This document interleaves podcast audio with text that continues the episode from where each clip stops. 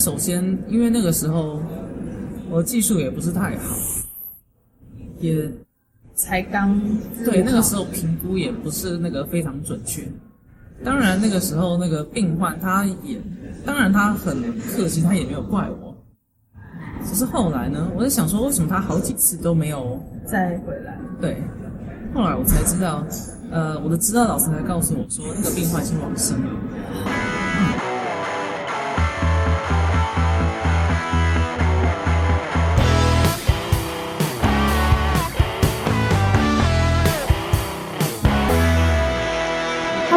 好，欢迎收听路森华频道，我是主持人 Sherry。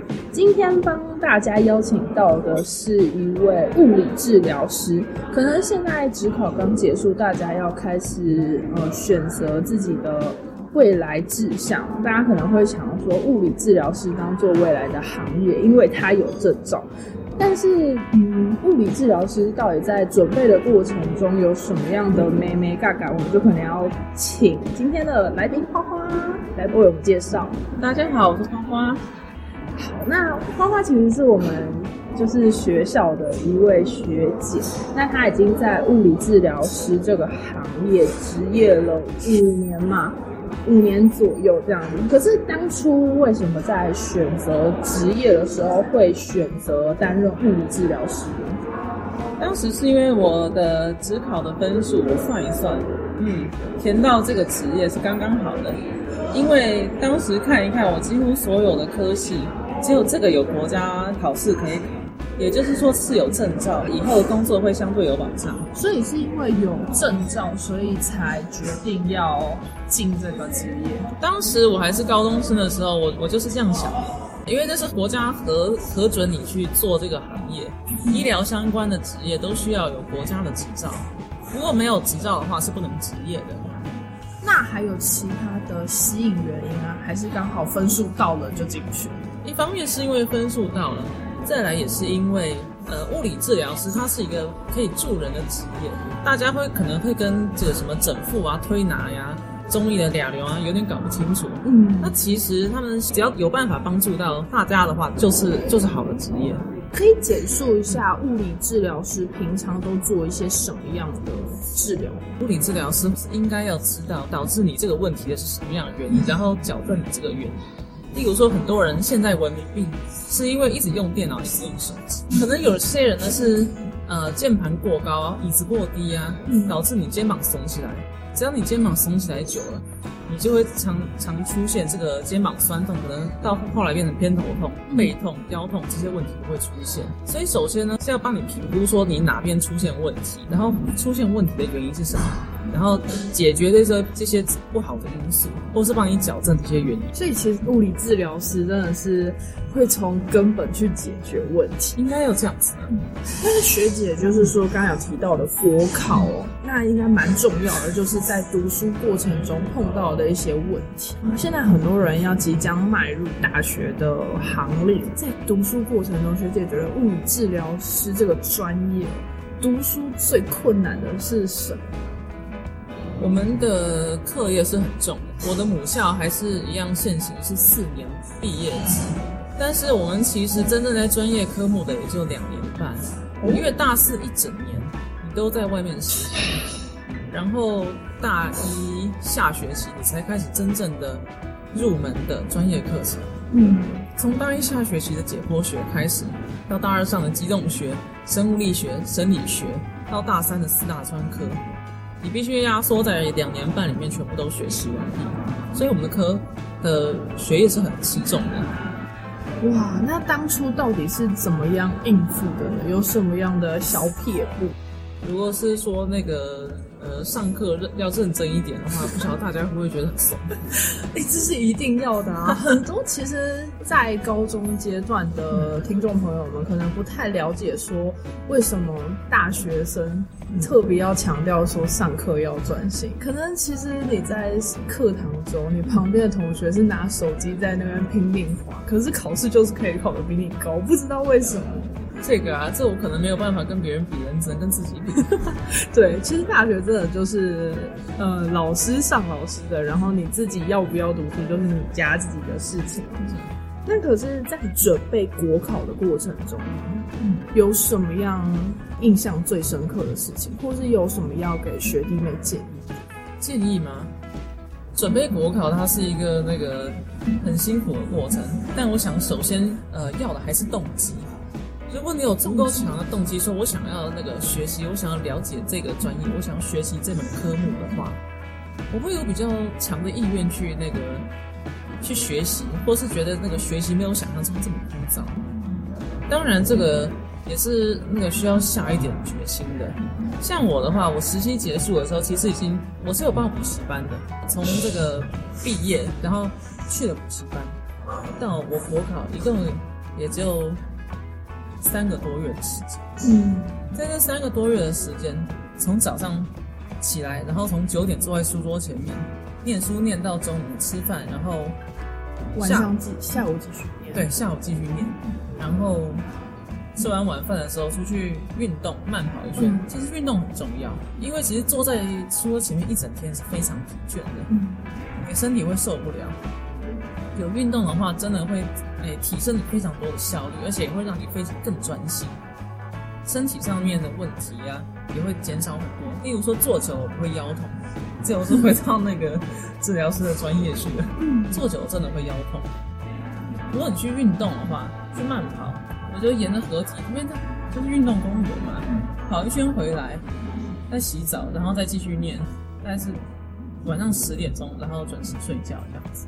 哇，就是回归高三那时候要考学测、只考那个时候的拼劲。哎，我高三还还没有那么认真呢。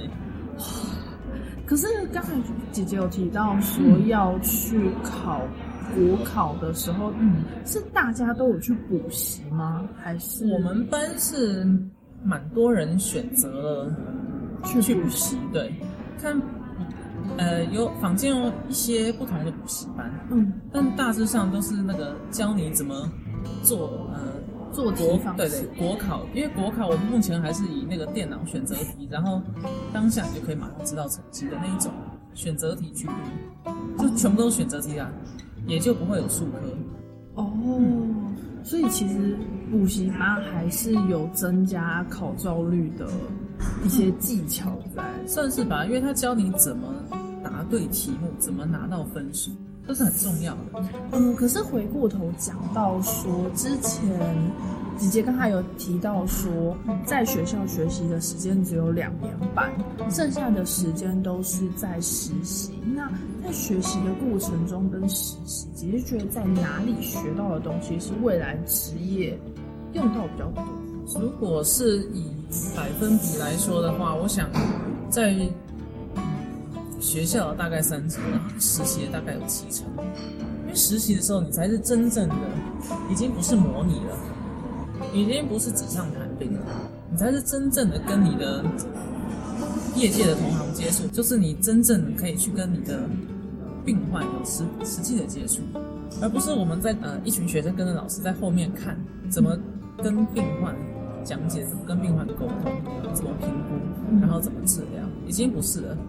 现在不管你是不是实习生，你就别人病患已经当你是治疗师了。嗯，首先那个心态要摆正，所以我们前面已经没有老师可以帮我们挡箭了，所以这个是只能靠自己。如果病患问的问题你不会的话，那你总要那个给病患一个嗯还算可以的答复。然后回去自己再找资料。那有遇过什么样在嗯帮个案处理，就是整治的过程中，有遇到什么令你印象最深刻的事情？印象最深刻的事情，对。我以前还是在实习的时候，曾经有一个那个中风的个案，是一个四十多岁的妈妈。看得出来，她跟她的一个呃十八岁的女儿很要好。啊，我常常看到那个女儿陪着妈妈一起来那个楼下做复健。呃，只是后来有一天呢，哎，其实对我来说，那是一个比较复杂的个案。因为通常刚中风的病患的，如果你是中风的比较严重的话，你的情况是比较复杂的。怎么说呢？因为中风的话是影响到你中枢的神经，诶，今天如果中风，它是呃影响到破坏到不同的脑部或是中枢的位置的话，影响到的影响出现的这个障碍或是能力的缺失是完全不一样的。特别是当中风的时候，情况还不稳定，它可能是会改变，可能会恶化，也可能就是维持平原期，也就不动了。然后这个时候才会开始。但如果它恶化的话，你就要再观察。那个时候我，我以为那个妈妈那个病患，他已经还呃算是稳定了。然后呢，我就开始做一些那个评估啊。然后后来，嗯，原本我以为他的能力可以到达某一个某一个呃做到某一个动作，就是完成某一个训练。但是后来。其实没有，嗯，那这样子，这样子的话，你只能那个放，呃，放低你的标准，嗯，然后训练的比较少。当然，我是希望他可以进步，但首先，因为那个时候我技术也不是太好，也才刚，对，那个时候评估也不是那个非常准确。当然，那个时候那个病患他也，当然他很客气，他也没有怪我。可是后来呢，我在想说，为什么他好几次都没有再回来？对，后来我才知道，呃，我的指导老师还告诉我说，那个病患是往生了。嗯，是因为这是就是刚刚说的中风初期，他的情况是会恶化的。嗯，特别是中风的都是影响到的是中枢神经，所以后来我才想，如果当时哎，我再专业一些，或者是说我在那个。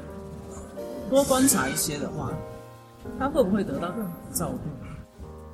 当然，这种中枢神经的这种变化不是外界可以绝对影响的。你有的时候你是没有办法控制它。嗯，我们当然希望所有的病患都可以那个有好的治疗，可以有好的预后，可以有更好的复原的效果。但是，很难讲。当然，我大部分职业以来遇到的病患，他们都有，他们都是有改善。但你不晓得，呃，像这样子下一个病患，这样让这么让你感慨的病患，下一个会是什么样子？所以都要不断的精进自己。然后，当然呢、啊，然后现在的那些那个以前上课的课本，还是随时要翻开来看。刚才姐姐是提到说实习的部分，那是在实习的。期间遇到的个案，对，但是嗯，会不会因为这件事情而让你当初在考考，那是考国考前还是国考后的事情？都要实习毕业之后才会开始准备国考。哦，那会不会因为这样的原因，让你就是想退退缩，然后不想我继续往这个方面走？不会，呃，因为这个我知道，当我。考上物理治疗师，直到我开始工作之后，都是一个助人的行业。嗯，如果说你会遇到病患往生，会遇到病患的恶化的话，那是一定会的。因为有些有些原因，有些退化的原因不是掌握在我们。所以，但是那个你开始职业了，你可以帮助到更多的人。就像是我现在待在新竹，新竹有竹科，很多工程师，他们那种。可能压力大，常常用电脑，他们可能不晓得要要有好的姿势，导致可能会出现一些什么肩肩膀酸痛啊、腰痛啊这种常见的一种文明病出现。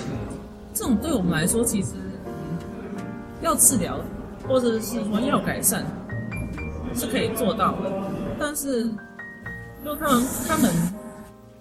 没有遇到一个治疗师的话，他们可能不晓得该怎么减少身体的病毒，所以我才说我们的职业是助人，是帮助别人，可以看到别人的改善的话，这就是我们的成就。